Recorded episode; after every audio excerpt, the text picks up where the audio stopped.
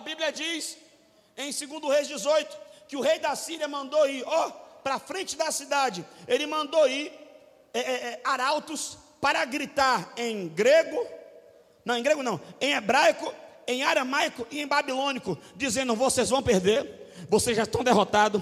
Se eu fosse vocês, desistia. Se eu fosse vocês, entregava os pontos. E é justamente isso que o diabo ele quer lhe dizer. Escuta aqui que Deus está falando com você. Não, não dê ouvidos às ameaças de Satanás. Não dê ouvidos às ameaças de Satanás. Mamãe já dizia: cachorro que late não morde. Aleluia. A Bíblia diz que quando Golias viu Davi, ele começou a insultar, começou pessoa dizer que ia matar. O diabo ele é assim, ele não aguenta com você, por isso ele quer te desanimar, ele quer te abater, ele quer dizer que você não tem condição, ele quer dizer que você não tem força, ele quer dizer que você não vai romper, ele quer dizer que você não vai avançar. Mas ei, levanta a cabeça e faz que nem Ezequias.